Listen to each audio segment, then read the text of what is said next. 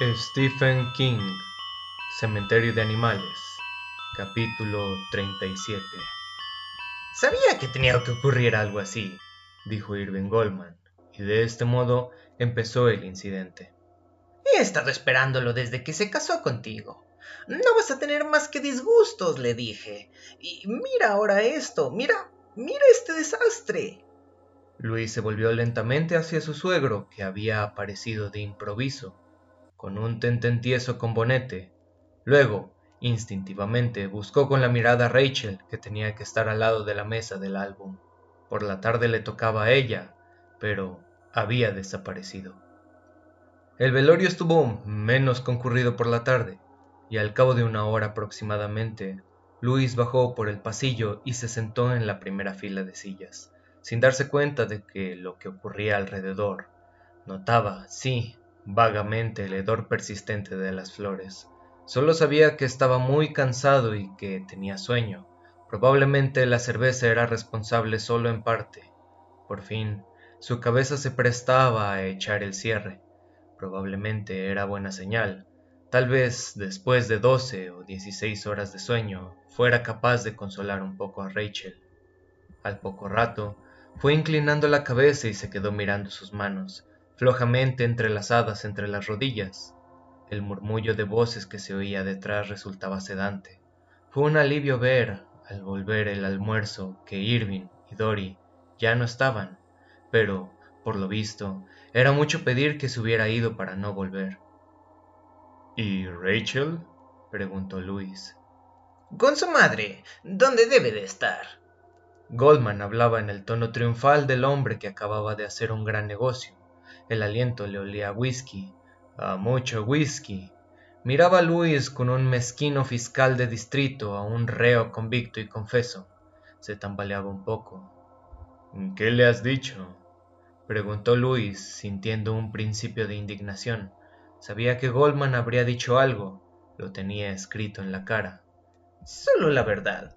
Le he dicho, Mm, esto te pasa por haberte casado contra la voluntad de tus padres. Le he dicho. ¿Eso le has dicho?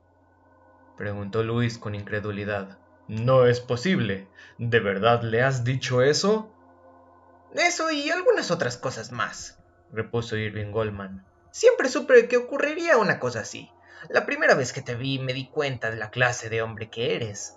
Se inclinó hacia adelante exhalando vapores de whisky. A mí no me engañaste, medicucho presuntuoso. Tú arrastraste a mi hija a un matrimonio estúpido y disparatado. Luego hiciste de ella una fregona y... Por último, ahora has dejado que tu hijo fuera atropellado en la carretera como un perro vagabundo. Luis se perdió la mayor parte de la parrafada. Aún no acababa de creer que aquel imbécil hubiera sido capaz de... Tú le dijiste eso, repetía. Eso le dijiste. Ojalá te pudras en el infierno, exclamó Goldman y las cabezas de los presentes se volvieron rápidamente hacia la voz. Los ojos pardos y sanguinolentos de Irving Goldman estaban húmedos de lágrimas y la calva tenía un tono rosa encendido bajo las fluorescentes amortiguados por difusores. Tú convertiste a mi pobre hija en una fregona, arruinaste su vida, te la llevaste, y ahora has consentido que mi nieto muriera aplastado en la carretera. Su voz subió de tono hasta hacerse aún más un chillido furioso. Di, ¿dónde estabas tú mientras el niño jugaba en medio de la carretera? ¿Pensando en tus estúpidos artículos de medicina? ¿Qué hacías, sabandija? Cerdo asqueroso, infanticida, in... Allí estaban en la capilla, ardientes los dos.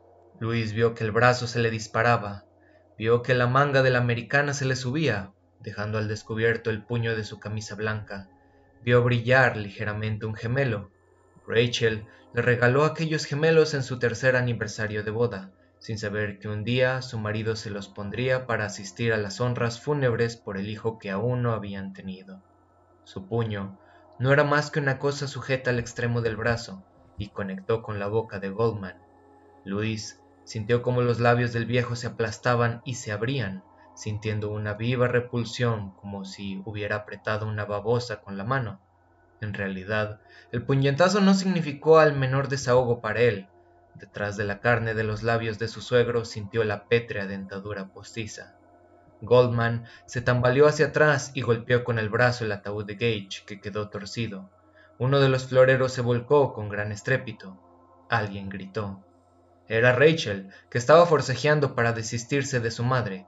Los presentes, unos diez o quince personas en total, estaban paralizados por el susto y la vergüenza. Steve había acompañado a Jude, a Ludlow y Louis vagamente se alegró de ello. Mejor que Jude no hubiera presenciado la escena. Era denigrante. ¡No le pegues! gritó Rachel. Luis, por favor, no pegues a mi padre. ¿Te gusta pegar a los viejos, eh? preguntó con voz chillona Irving Goldman, el del talonario exuberante. Sonreía con la boca ensangrentada. Disfrutas con ello. Un canalla repugnante como tú no me sorprende. ¿Qué va a sorprenderme? Luis se volvió hacia él y Goldman le golpeó en el cuello. Fue un golpe desmañado, torcido como un hachazo, pero le pilló desprevenido. Sintió en la garganta una explosión de dolor que casi le impidió tragar durante dos horas siguientes. Se le dobló el cuello hacia atrás y cayó en el pasillo sobre una rodilla. Antes las flores y ahora yo, pensó. Le pareció que sentía deseos de echarse a reír, pero no había risa en él. Lo que le salió de la garganta fue un leve gemido. Rachel volvió a gritar. Irving Goldman, sangrando por la boca, cruzó en dos zancadas hacia el lugar del pasillo en donde su yerno había quedado de rodillas y le descargó un puntapié en los riñones. El dolor fue como el de un latigazo. Luis apoyó las manos en la alfombra para no caer de bruces. Ni, ni con los viejos puedes, gallina, gritó Goldman roncamente. Volvió a golpear a Luis con su zapato negro de viaje. Esta vez no le dio en el riñón, sino en la parte alta de la nalga izquierda. Luis gritó de dolor y ahora sí cayó, golpeándose la barbilla contra el suelo y mordiéndose la lengua. ¡Toma! gritó Goldman. La patada en el culo que debí darte la primera vez que apareciste husmeando por mi casa, cerdo. Volvió a golpear, ahora en la otra nalga. Lloraba y reía, Luis advirtió ahora que Goldman iba sin afeitar, señal de luto. El director de la funeraria corría hacia ellos. Rachel se había zafado de los brazos de la señora Goldman y también corría gritando. Luis giró desgarbadamente y se sentó. Su suegro había vuelto a levantar la pierna y Luis le asió al zapato con las dos manos. El cuero hizo un ruido seco como el de un balón bien blocado y lo lanzó con todas sus fuerzas. Goldman, con un alarido, Salió disparado hacia atrás, haciendo girar los brazos para recobrar el equilibrio, y fue a caer sobre el ataúd modelo Eternal Rest de Cage, fabricado en la ciudad de Storyville, Ohio, y que había costado muy caro. Oh, el grande y terrible, acababa de caer encima del ataúd de mi hijo, pensó Luis atontado. El féretro se vino abajo con estrépito. Primero se cayó el caballete de la izquierda y después el de la derecha. Saltó la cerradura, a pesar de los gritos y los llantos, a pesar de los aullidos de Goldman, que, al fin y al cabo, no era más que un niño viejo que jugaba a buscar un culpable para desahogarse.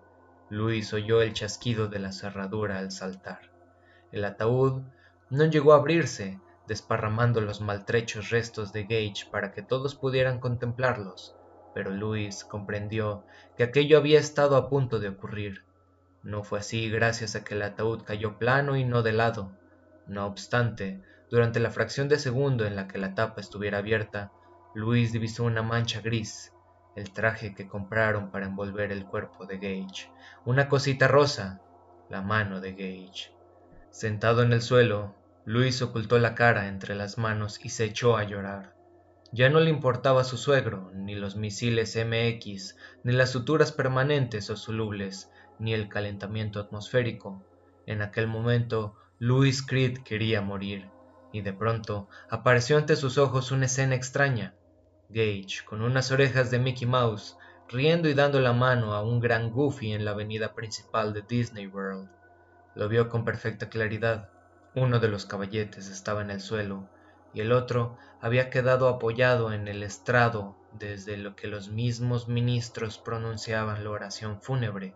Tumbado sobre las flores y llorando también estaba Goldman. Goteaba el agua de los floreros. Las flores, algunas aplastadas, exhalaban su agobiante olor con una más fuerza todavía. Rachel gritaba y gritaba. Luis no podía reaccionar a sus gritos. La imagen de Gage con las orejas de Mickey Mouse se borraba, pero antes de que se esfumara del todo, Luis oyó una voz que anunciaba que aquella noche había fuegos artificiales. Se quedó sentado con la cara entre las manos, deseando que nadie lo viera, que nadie viera sus lágrimas, su pena, su remordimiento, su vergüenza, y sobre todo, aquel cobarde deseó morir para escapar de aquella angustia. El director de la funeraria y Dory Goldman se llevaron a Rachel, que seguía gritando. Después, en otra sala, que, según supuso Luis, estaba reservada para los que no podían dominar el dolor, o algo así como un salón del histerismo, enmudeció por completo. Fue el propio Luis, aún aturdido, pero ya más sereno, quien le administró el calmante después de hacer salir a todo el mundo. Cuando llegaron a casa, él la acompañó al dormitorio y le puso otra inyección. Luego la tapó con la manta y se quedó mirando su cara pálida y desencajada. Rachel, lo lamento, dijo. Daría todo lo que tengo para hacer que esto no hubiera ocurrido. Está bien, dijo ella con una voz extraña y átona. Se puso de lado dándole la espalda. Él se sintió que se asomaba a los labios la consabida pregunta ¿Estás bien? pero la rechazó. En realidad no era una pregunta, no era eso lo que él deseaba saber. ¿Estás muy mal? preguntó al fin. Bastante mal, Luis, dijo ella y lanzó un sonido que quería ser una risa. En realidad, estoy muy jodida. Parecía faltar algo, pero Luis no podía aportarlo. De pronto, sintió irritación hacia ella, hacia Steve Masterton, hacia Missy Dandridge y su marido, el de la nuez puntiaguda, y hacia toda la condenada pandilla. ¿Por qué él tenía siempre que ser el ángel tutelar? ¡A la mierda! Apagó la luz y salió de la habitación. Luego descubrió que tampoco su hija podía darle mucho más. Durante un momento de perplejidad en la habitación casi a oscuras, la tomó por Gage le asaltó la idea de que todo había sido una horrible pesadilla, como aquel sueño en el que Pascu le llevó al bosque, y su mente fatigada se aferró a ella. Las sombras contribuían a crear esa ilusión. Solo había en la habitación el reflejo del televisor portátil que había traído Jude para distraerla durante las largas, largas horas. Pero no, no era Gage, claro. Era Ellie, que ahora no solo apretaba en la mano la foto de ella y Gage en el trineo, sino que se había sentado en el silloncito de Gage que había sacado del cuarto de su hermano. Era un sillón plegable con el asiento y el respaldo de lona, y el nombre de Gage estampado en el respaldo. Rachel pidió cuatro de aquellos sillones por catálogo, con el nombre de cada uno de ellos. Ellie casi no cabía en el sillón de Gage, el asiento se combaba como si fuera a romperse de un momento a otro. La niña sostenía la fotografía contra el pecho y tenía los ojos finos en la pantalla del televisor, en la que aparecía una película. Ellie, es hora de ir a la cama, dijo Luis apagando el aparato. Ella se levantó con bastante dificultad y plegó el sillón. Al parecer, pensaba llevárselo a la cama. Luis titubeó, deseando decir algo acerca del sillón, pero se limitó a preguntar. ¿Quieres que te tape? Sí, gracias. ¿No, no te gustaría dormir esta noche con mamá? No, gracias. Ella sonrió ligeramente. Sí, mamá se quedó con toda la ropa. Luis sonrió a su vez. Pues vamos. Ellie no trató de meter el sillón en la cama, sino que lo puso junto a la cabecera. A Luis se le ocurrió entonces una analogía absurda, el consultorio de psiquiatría más pequeño del mundo. Mientras se desnudaba, Ellie dejó la fotografía encima de la almohada, pero cuando se hubo puesto la pijama, la cogió y se la llevó al cuarto de baño. La dejó mientras se lavaba, se enjuagaba la boca y tomaba su tableta de flúor, y luego volvió a cogerla y se acostó con ella. Luis se sentó en la cama y le dijo, Quiero que sepas, Ellie, que si seguimos queriéndonos podremos resistirlo. Pronunciar cada una de esas palabras fue como empujar una carretilla cargada de balas de algodón mojadas, y la suma de esfuerzo le dejó exhausto. Voy a desearlo mucho y a rezar mucho a Dios para que Gage vuelva. Melly. Dios puede llevárselo y, puede devolvérnoslo. Él lo puede todo.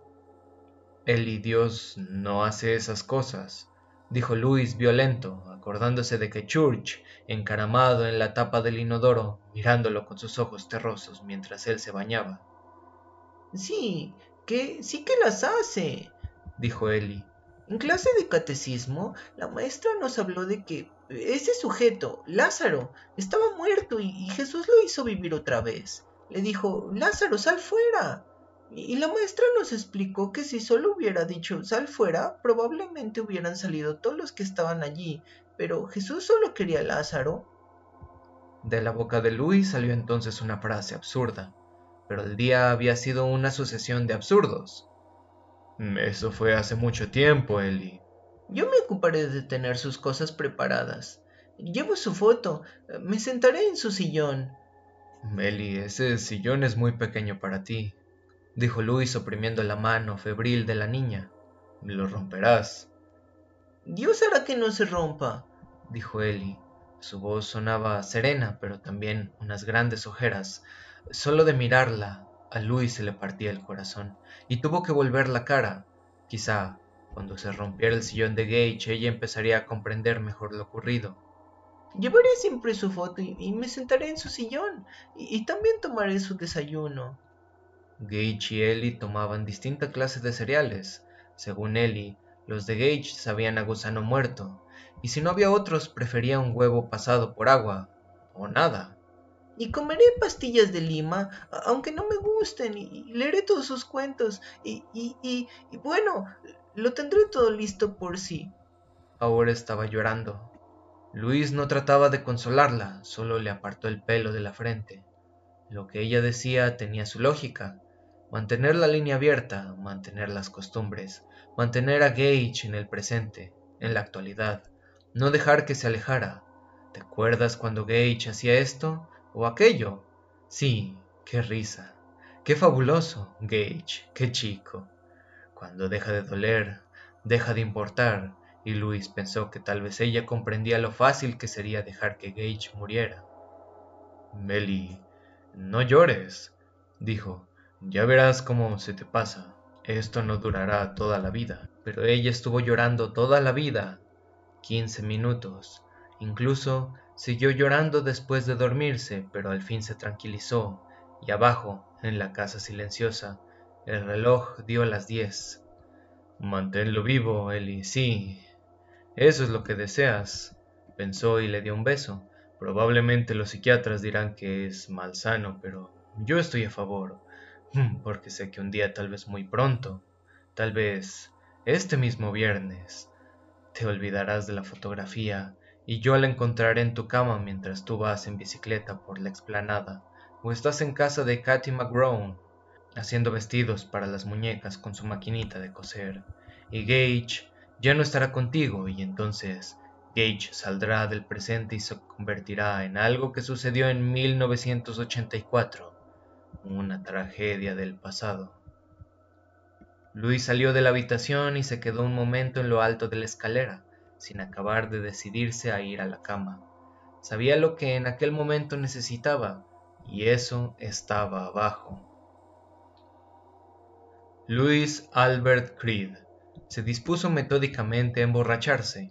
Abajo, en el sótano, había cinco cajas de cerveza Slits Light Luis bebía cerveza, Jude bebía cerveza, Steve Masterton bebía cerveza, Missy Dandridge bebía una o dos cervezas de vez en cuando mientras vigilaba a los niños. A la niña, rectificó Luis mientras bajaba la escalera del sótano. Incluso la misma Miss Charlton les contaba a veces que había estado en la casa, prefería una cerveza mientras que fuera ligera, a una copa de vino, de manera que un día, el invierno anterior, Rachel fue y compró nada menos que 10 cajas Schlitz Light para aprovechar una oferta especial de la cervecería A&P. Así, no tendría que salir corriendo a Julius en Orrington cada vez que tenemos visita, ella dijo. Además, siempre estás con lo que dijo Robert Parker, de que en cualquier cerveza que esté en la nevera después de cerrar las tiendas es buena cerveza, ¿no? Con que bebe esto y piensa en todo el dinero que estás ahorrando. El invierno anterior, cuando las cosas estaban bien, cuando las cosas estaban bien. Tiene gracia la facilidad y rapidez con la que la mente hace esa crucial distinción. Louis subió una caja de cerveza y puso las latas en el frigorífico. Luego tomó una lata, cerró la puerta del frigorífico y abrió la lata. Church salió lentamente de la despensa al oír la puerta y se quedó mirando a Luis interrogativamente. El animal no se acercó. Ya empezaban a ser demasiados puntapiés. No tengo nada para ti, dijo al gato.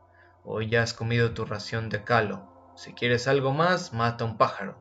Church le miraba fijamente sin moverse. Luis bebió la mitad de la cerveza y sintió que se le subía a la cabeza inmediatamente. Pero ni siquiera te los comes, ¿verdad? preguntó Luis. Te basta con matarlos.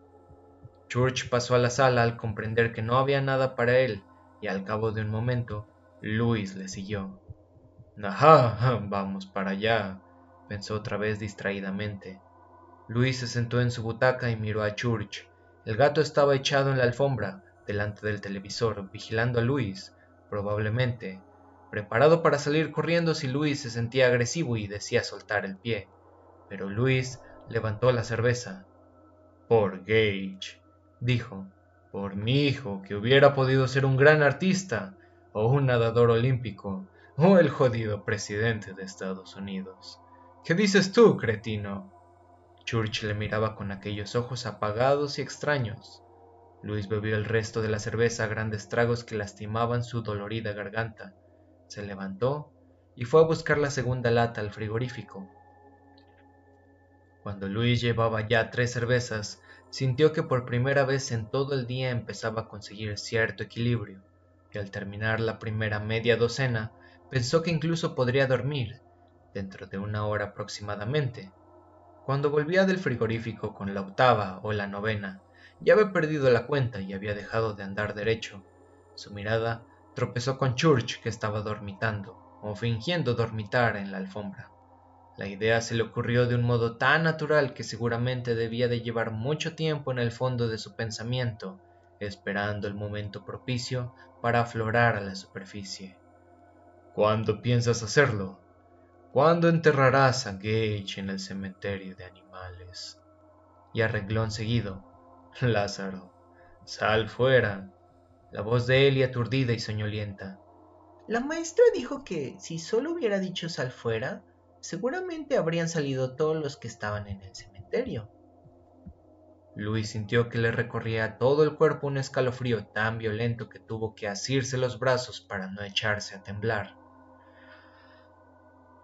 De pronto, recordó el primer día de colegio de Ellie. Gage se había dormido en sus rodillas mientras él y Rachel escuchaban el parloteo de la niña que acercaba con la canción del viejo MacDonald y el señor Berryman. Déjame acostar al niño, le dijo él, y mientras subía la escalera con Gage en brazos, tuvo un horrible presentimiento. Ahora lo comprendía. En septiembre, una parte de su ser sabía que Gage moriría pronto. Una parte de su ser sabía que Oz el grande y terrible andaba por allí. Era una tontería, un disparate, una simple superstición, pero era la verdad. Él lo supo. Luis se derramó un chorro de cerveza en la camisa y Church abrió los ojos recelosos por si aquello era la señal de que iba a empezar la sesión de puntapiés. Y Luis recordó también la pregunta que hizo a Jude y cómo se sobresaltó Jude tirando dos botellas de cerveza y una se rompió. De esas cosas ni se habla, Luis. Pero él quería hablar, o por lo menos pensar en ellas. El cementerio de animales. Y lo que había más allá del cementerio de animales. La idea ejercía una morbosa atracción. Existía una indiscutible analogía. Church fue muerto en la carretera. Gage fue muerto en la carretera. Church estaba ahí, diferente y hasta repulsivo, pero aquí estaba. Ellie Gage y Rachel convivían con él sin problemas. Mataba pájaros, sí, y había destripado unos cuantos ratones, pero esos eran cosas de gatos. Church no se había convertido en un frankengato. En muchos aspectos era el mismo de siempre. Tratas de convencerte a ti mismo, le susurró una voz. No es el mismo, es espectral. El cuervo, Luis. ¿Te acuerdas del cuervo? Santo Dios. exclamó Luis con su voz temblorosa y desesperada, que ni él mismo reconoció. Dios. Sí, claro. La invocación no podía ser más oportuna, como en una novela de vampiros y fantasmas. Vamos ya. En el nombre de Dios, ¿qué es lo que estás pensando? Pensaba una horrenda blasfemia, algo que ni aún ahora acababa de creer, o lo que era peor, se sentía a sí mismo. No era que tratara de convencerse, era que se engañaba deliberadamente. ¿Y dónde está la verdad? Si tanto te interesa la verdad, ¿cuál es esa verdad? Para empezar, que Church ya no era un gato. Parecía un gato y actuaba como un gato, pero en realidad era solo una pobre imitación. La gente no lo veía, pero lo notaba. Luis recordó una noche en que Miss Charlton estuvo en la casa con ocasión de una pequeña cena que dieron los Creed poco antes de Navidad, a la hora del café, estaban sentados aquí, charlando, cuando Church saltó al regazo de la Charlton, que se la sacudió de encima inmediatamente, con una mueca de repugnancia instintiva. Fue un incidente sin importancia. Ni siquiera lo comentaron, pero ocurrió. La Charlton notó algo raro. Luis apuró la cerveza y fue en busca de otra. Si Gage volvía cambiado en aquel modo sería una obscenidad. Destapó otra lata y bebió largamente. Ahora estaba borracho, francamente borracho, y al día siguiente tendría una cabeza como un bombo. Como asistí al entierro de mi hijo, con resaca, por Louis Creed, autor de Cómo se me escapó de los dedos en el momento crucial, y otras muchas obras. Borracho, completamente, pero intuía que si se había emborrachado era para poder pensar en aquella descabellada idea con serenidad. A pesar de todo, la idea resultaba morbosamente atractiva, hechicera. Sí, desde luego, por encima de todo tenía hechizo. Allí estaba Jude otra vez. Lo haces por algo que se apodera de ti. Lo haces porque ese cementerio es un lugar secreto y tú quieres compartir ese secreto. Te inventas razones. Parecen buenas razones, pero en realidad lo haces porque quieres o porque no tienes más remedio. La voz de Jude arrastrando las sílabas con su acento yankee. La voz de Jude que le lava la sangre y le ponía la carne de gallina y le erizaba los pelitos del cogote. Son cosas secretas, Luis. El fondo del corazón del hombre es más árido, como la tierra del viejo cementerio Micmac. El hombre cultiva lo que puede y lo cuida. Luis empezó a repasar las otras cosas que Jude le había dicho acerca del cementerio Micmac. Al relacionar los datos, al sopesarlos, procedía del mismo modo en que se preparaba para los exámenes finales. El perro Spot. Podía ver los sitios en los que había clavado el alambre de espino. Allí no había pelo y la carne estaba hendida. El toro, otro expediente que acudía a la mente de Luis.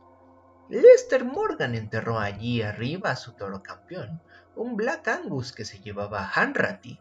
Lester lo arrastró en un trineo, le pegó un tiro dos semanas después. Aquel toro se volvió malo, malo en verdad, pero que yo sepa, es el único.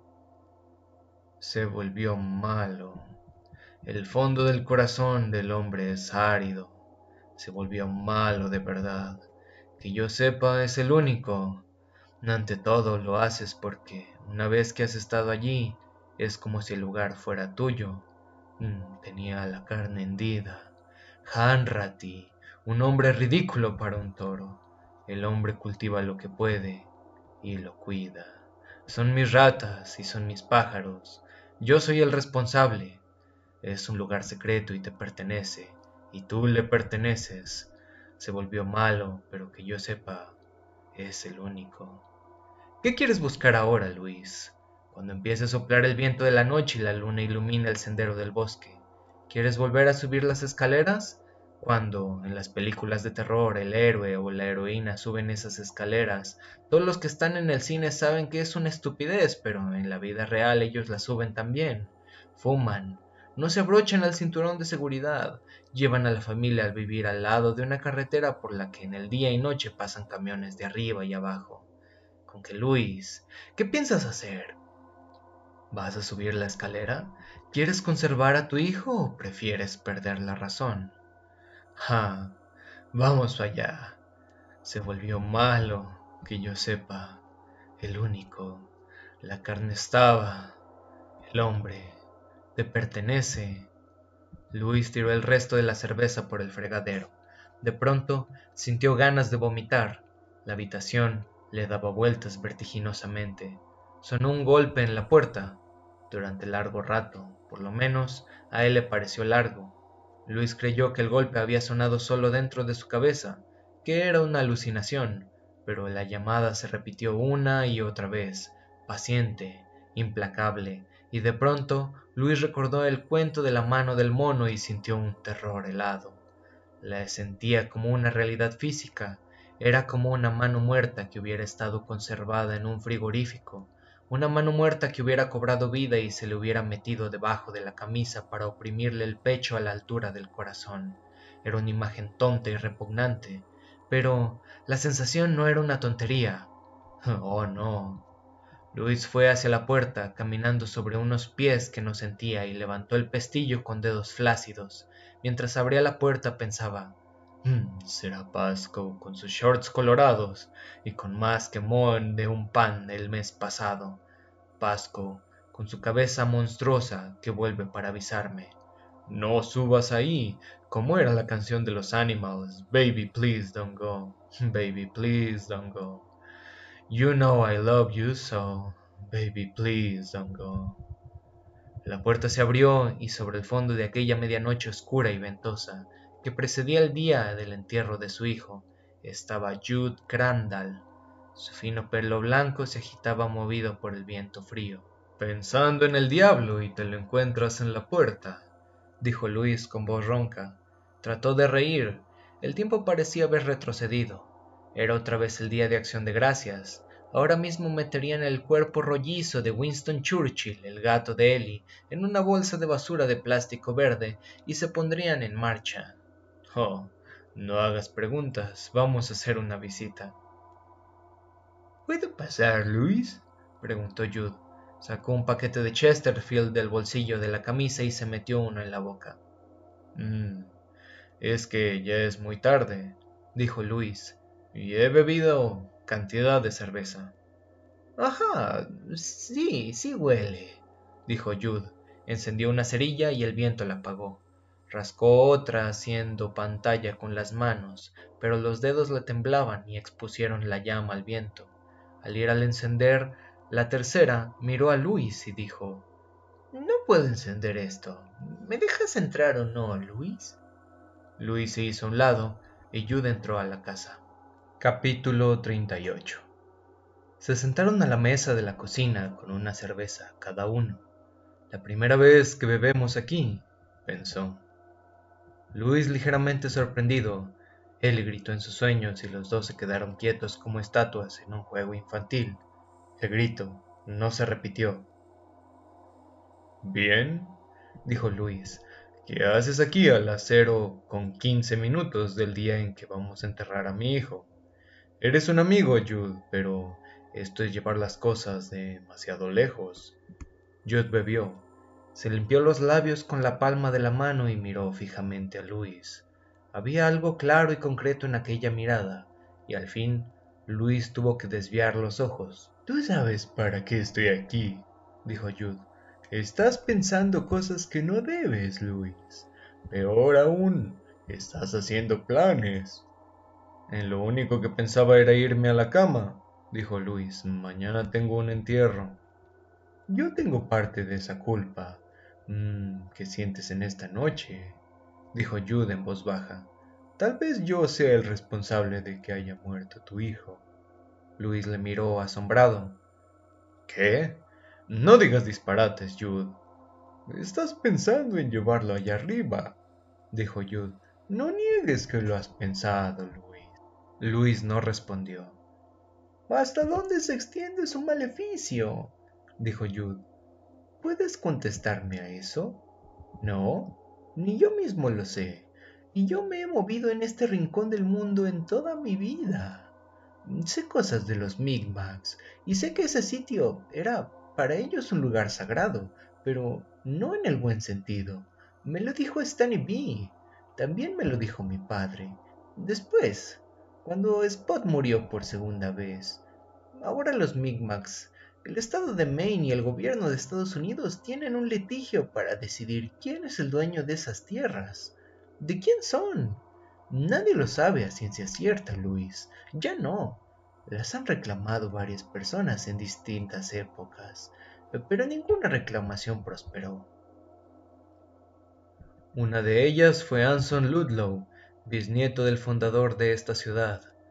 Tal vez la suya fue la reivindicación más fundada hecha por un hombre blanco, ya que el viejo Joseph Ludlow recibió la concesión del propio rey Jorge III, cuando Maine no era más que una provincia de la colonia de la bahía de Massachusetts, pero aún entonces hubiera tenido que pleitear de firme, porque otros de Ludlow reclamaban también, al igual que un tal Peter DeMart, que firmaba para poder demostrar convincentemente que él era un Ludlow ilegítimo, y el viejo Joseph Ludlow tenía muchas tierras pero muy poco dinero, y en sus últimos tiempos, cuando tomaba unas copas de más, solía regalar 200 o 300 acres a quien se le antojaba.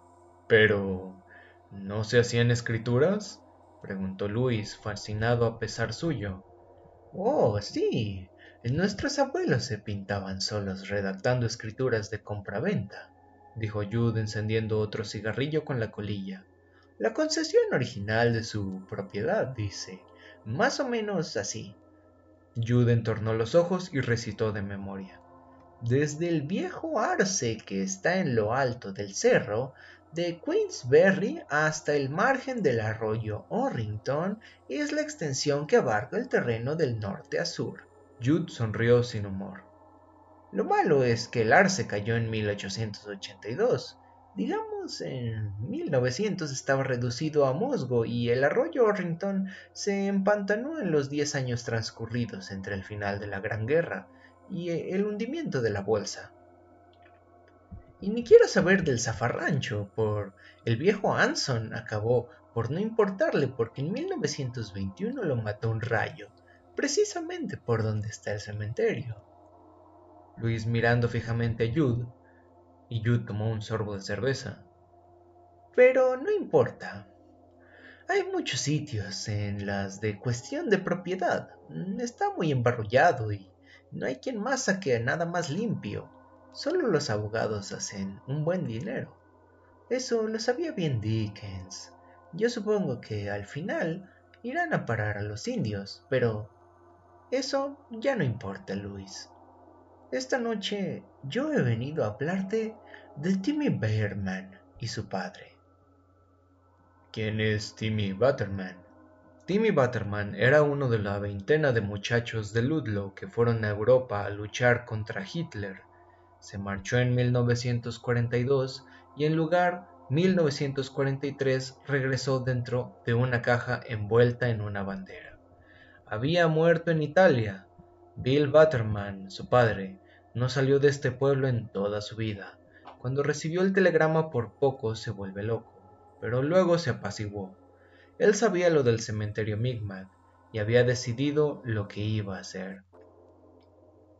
Había vuelto la atención, Luis miró fijamente a Jude, tratando de descubrir un incendio de que estuviera mintiendo, pero no lo vio.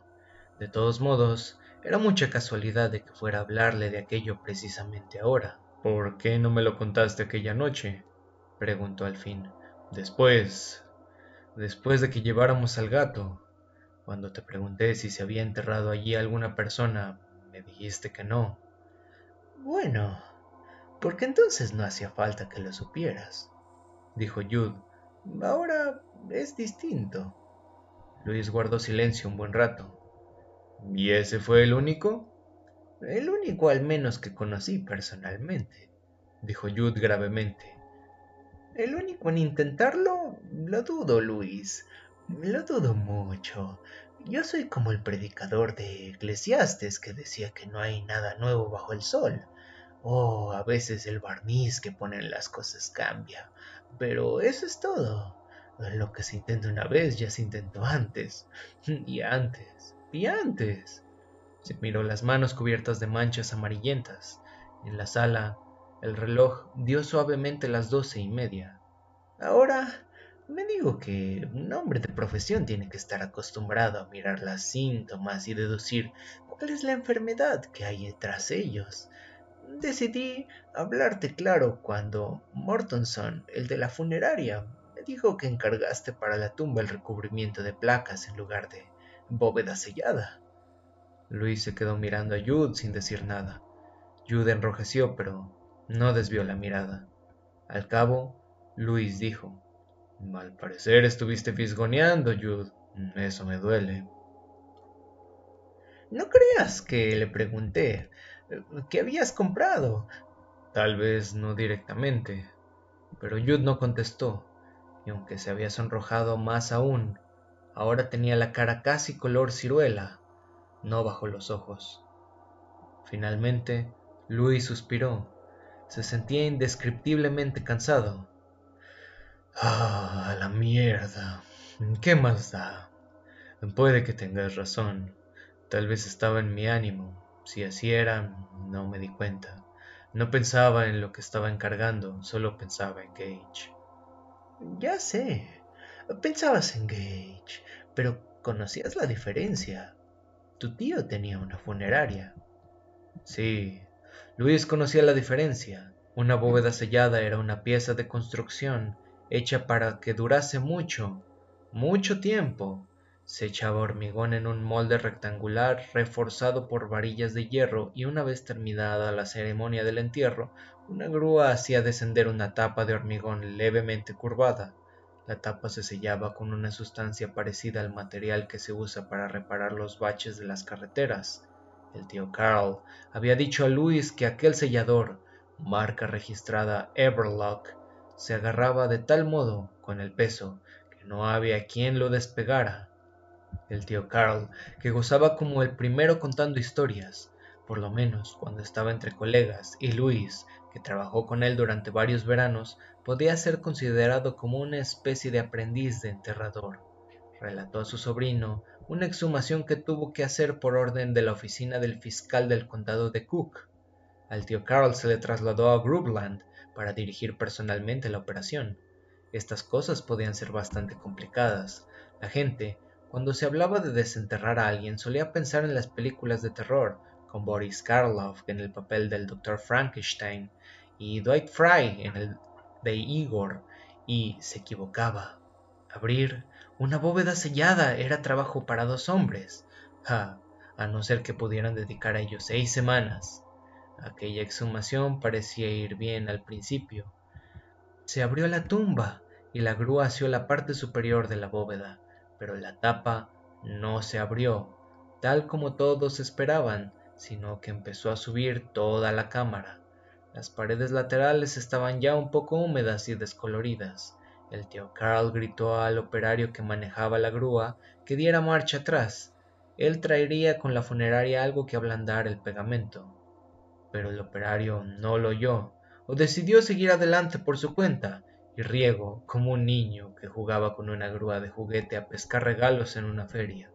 El tío Carl dijo que aquel idiota estuvo a punto de no contarlo, cuando ya asomaban de tierra de tres cuartas partes de la bóveda.